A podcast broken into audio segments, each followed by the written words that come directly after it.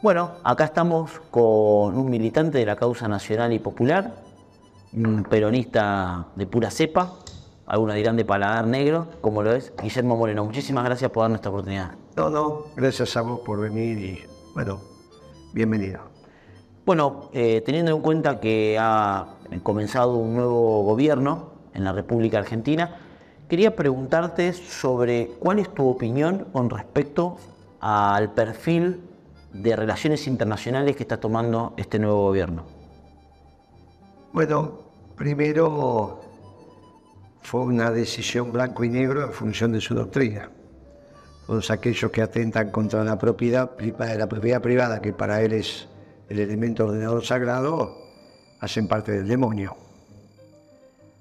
Ahora va a ir a Davos, con lo cual me parece que también el pragmatismo lo empieza a rodear, ya que le acaba de mandar una nota a Xi Jinping pidiéndole que renueve el swap.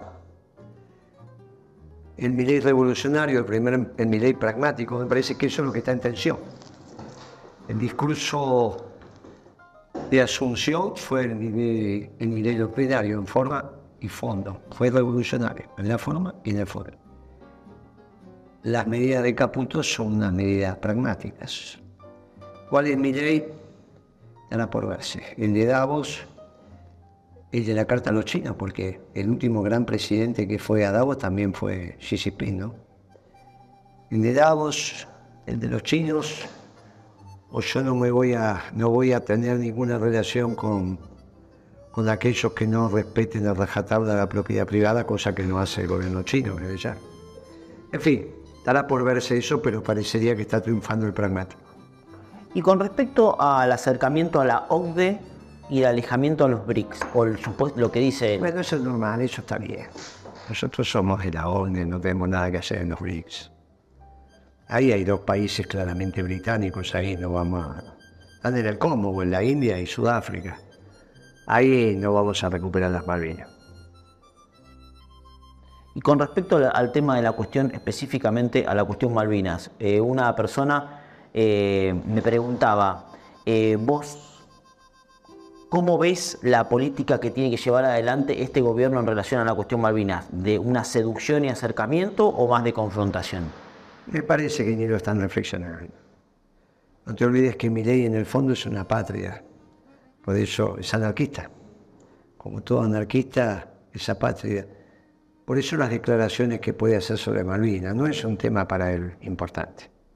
Veremos cómo lo va desandando, la influencia de la Cancillería, la atención de la línea de la Cancillería que se dedica a Malvinas. Vos tenés que sentir las Malvinas, tenés que ser malvinero. Macri tampoco era malvinero. Bueno, este es peor todavía, porque es una patria. No, no, es un adjetivo no calificativo, si bien califica pero es su definición correcta. Es un anarquista, por lo tanto no cree en las patrias, en los pueblos, en los gobiernos. Porque los sectores, vastos sectores de las Fuerzas Armadas, votan en una patria. Yo supongo que no lo conocían, lo están empezando a conocer ahora. Y bueno, justo a mí de Santa Fe me mandaron una pregunta que tiene que ver con, dice, ¿por qué eh, no criticás o identificás a Estados Unidos como uno de los opresores coloniales de Argentina en Latinoamérica. ¿Cuál es tu...? Es que yo parto de la idea, también muy argentina, de América para los americanos. Y nosotros tenemos nuestro territorio intrusado por Gran Bretaña y ahora los franceses quieren intrusar la Amazonia. Y entonces la reivindicación de América para los americanos indica que los británicos los franceses no tienen nada que hacer en los continentes, mucho menos en en el sur del continente, como es Argentina. No nos sirve. Ahora, es, pura conceptualización en función del interés nacional. América para los americanos significa fuera los ingleses de América. Y eso a nosotros nos viene fantástico. Y con respecto, esto es una opinión de un, ex concejal de Ushuaia, eh, Ricardo Barramuño, que me pregunta, eh, bueno, justo también me había preguntado lo de la OCDE y los BRICS, que lo respondiste de él, y me dice, dice, se está proponiendo una apertura comercial de Argentina, en general. ¿Cómo crees que impactará esto en el giro comercial argentino? Mira, en, el- en- las medidas lanzadas por Caputo está claro que le definió al peronismo de quién se tiene que ocupar para hacer política y representar sus intereses del aparato productivo. Todo lo que es industria, producción, economías regionales y los servicios que no sean top le corresponden al peronismo. Ellos se van a ocupar del litio, de algo de minerales, de energía, de la zona núcleo de la pampa húmeda y los servicios que, que- que le puedan brindar a la BC1, incluido el turismo. Así está pensada la Argentina para ellos. Ahora, eso fue hasta el martes a la noche. El miércoles se le empezó a ir de la mano, ¿no? Con el aumento de la carne, el aumento del combustible. Volvió a aumentar la comida y ahí se le armó un. Así que yo le digo humildemente, presten atención, porque con la panza vacía no hay gobernabilidad. ¿eh? Ni hay represión tampoco, no es posible. Porque aunque ganes en la represión, al otro día le queda de comer. Si le vas a tener que dar de comer, dale antes de lastimando. Y si no le vas a dar de comer, con represión no alcanza. No hay manera. Así que mejor que se aboquen al tema alimenticio. Y con un, un programa allá que se llama La Voz del Viento, que está, que conducen un radical y un morenista. Ah, mira. Un radical y un morenista se, se han juntado para hacer un programa de radio que se llama La, La Voz del Viento. Y me preguntan lo siguiente. ¿De Río Grande o Ushuaia? De Río Grande son, Ah, de Río Grande. Y un- uno se llama Francisco Silabe, que es el presidente del- de, la, de la Juventud Radical de Tierra, del Tierra del Fuego. Y bueno, eh, Leonel Puebla es, es periodista, pero es hijo de también un, un gran periodista allá de Tierra del Fuego. Y me preguntan lo siguiente. eh, ¿Qué piensa que va a pasar con las fábricas de Tierra del Fuego y con los metalúrgicos en general? Y si mi ley perdura, se termina. Así directamente. Se termina.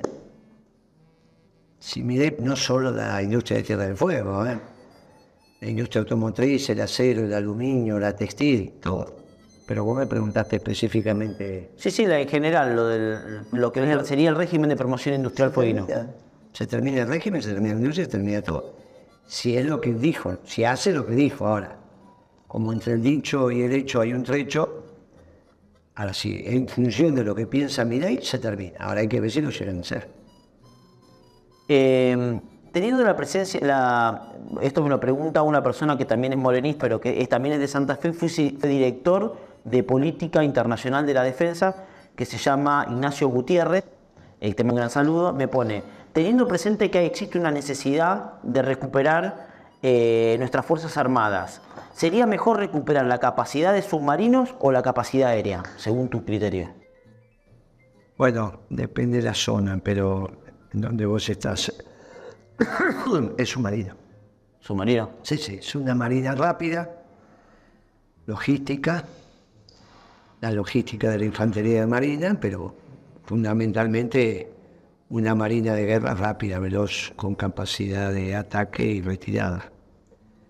Eh, en otras zonas, quizás aviones caza de un valor, no caza bombarderos, caza. Me parece que eso sería para evitar que entren, ¿no? Claro. Los chilenos, y todo, si estás en condiciones de, de velocidad, distancia, autonomía, para eso tenés que tener algunos que estén en condiciones de intercepción. Pero me parece que el sistema de defensa argentino es evitar que entren y si entran que se queden. No es un sistema para ir, es un sistema para evitar que vengan. Por eso es tan importante la concepción de la nación en armas como criterio de defensa. Después me hicieron una pregunta, una persona que es de acá de Buenos Aires, un militante que también te aprecia mucho, y me pregunta, me dice, ¿por, por qué atacas tanto a Kisilov que hoy puede ser necesario para la reconstrucción del peronismo? No. No, lo ataco, lo único que estoy previendo que no vuelvan con el dedo. Por eso dije, Claro. alguien, ¿quién tiene, quién, quién va a ser el emergente del peronismo? Alguien que cuando lo veas digas este es peronista, no que tengas duda. Como Evo Morales, ¿de qué país es Evo Morales? Boliviano, como decía Lula. Evo eh, tiene en su cara al pueblo boliviano. Bueno, un peronista no tiene que haber duda, cómo se comporta, cómo es. Bueno, es Kicillof. Ahora no, no tengo ningún problema. Lo tuve con él cuando devaluó y creo que ya pidió perdón y bueno, en todo caso le tenemos que hacer una ampliada, pero nada más que eso. Está bien. Y la última, Eh, eh, di- eh, me acabo de enterar, el gobierno estatiza la deuda comercial de importadores a través del Banco Central. Sí. Que, Bueno, es más o menos así. La deuda, hay un problema sobre eso porque no, no se termina de entender. Los dólares son siempre de los exportadores. Los dólares no son del argentino, no son del sector público, son del sector privado. Lo que pasa es que vos se los cambiás por pesos. Los pesos pasan a ser del sector privado y los dólares son del Banco Central como activo pero entendiendo que esos dólares eran del sector privado, los dólares son los- de los exportadores. Por eso, si no, vos tenés regulaciones que estás obligado a que liquiden, pero podrían no liquidar. De hecho, esta ministra que tenemos ahora dijo, los dólares son de los exportadores y van a liquidar cuando quieran. En realidad lo que te pasa ahora es que las empresas importadoras trajeron la mercadería y no la pagaron. Pero no porque no tienen pesos, sino porque el Banco Central no tiene dólares. Ahora, si los importadores trajeron la mercadería y no la largaban al mercado, teníamos un problema de desabastecimiento.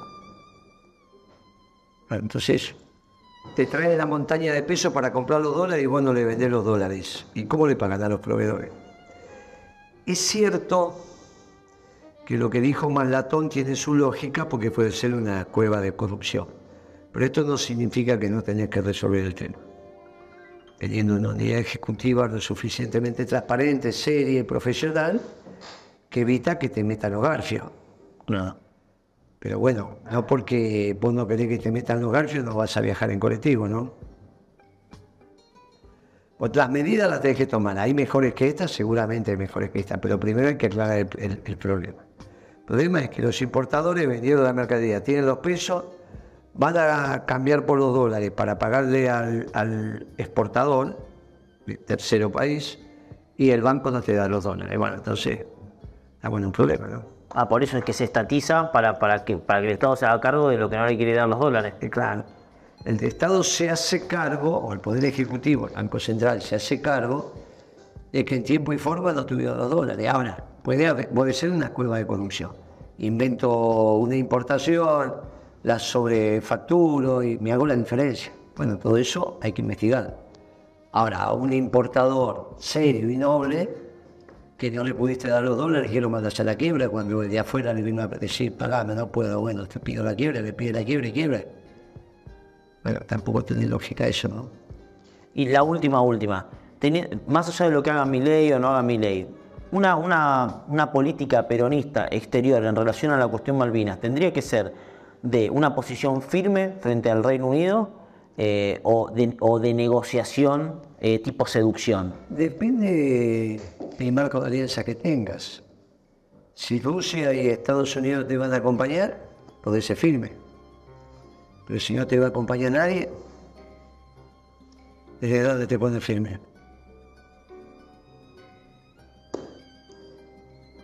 La verdad que depende del marco de alianza. Depende del modo. Bueno, muchísimas gracias, Guillermo. Gracias, gracias a vos.